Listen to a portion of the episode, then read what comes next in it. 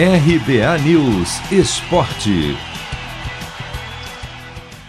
Em jogo tenso na Colômbia, Atlético Mineiro faz 3 a 1 no América de Cali pela quarta rodada da Libertadores e garante a vaga antecipada nas oitavas de final. Os gols foram marcados por Hulk, Arana e Vargas. A atenção da partida foi causada pelo que aconteceu fora do campo. A Colômbia vive uma grave crise política, com boa parte da população nas ruas para protestar. Do lado de fora do estádio, manifestantes entraram em confronto com a polícia, que respondeu com bombas de gás lacrimogênio. Esse gás era levado para o campo, pelo vento, o que dificultava a respiração dos atletas e causou várias interrupções na partida. Tanto que no intervalo, quando o placar marcava 1 a 1, a expectativa era que o jogo fosse encerrado. Isso, porém, não aconteceu.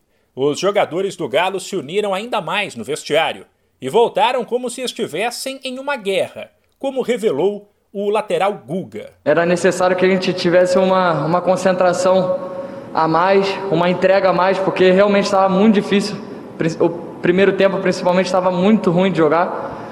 É, e a gente tinha que, que, manter o foco, manter a atenção para que a gente não, não se perdesse dentro da partida. Então, é, a conversa dentro do vestiário com o professor Cuca também era que a gente voltasse para o segundo tempo e entregasse um, um, algo a mais, porque a gente sabia da importância que era a vitória aqui hoje.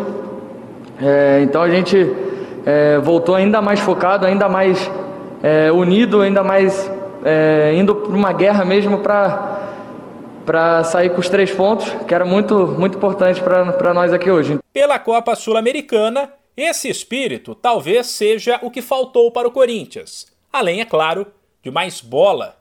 Com o time reserva, já que os titulares foram preservados para o Paulistão Sicredi. O Timão foi mal, levou 4 a 0 do Penharol no Uruguai e não tem mais chances de classificação. De quebra, foi a pior derrota da equipe em um torneio internacional na história, o que fez o técnico Wagner Mancini admitir que o Corinthians deu um vexame. Eu concordo, sim. É lamentável a gente chegar numa situação dessa. Porém, com tudo aquilo que foi e que aconteceu ao longo do ano, a gente tem que levantar a cabeça, porque nós temos uma semifinal de Campeonato Paulista domingo.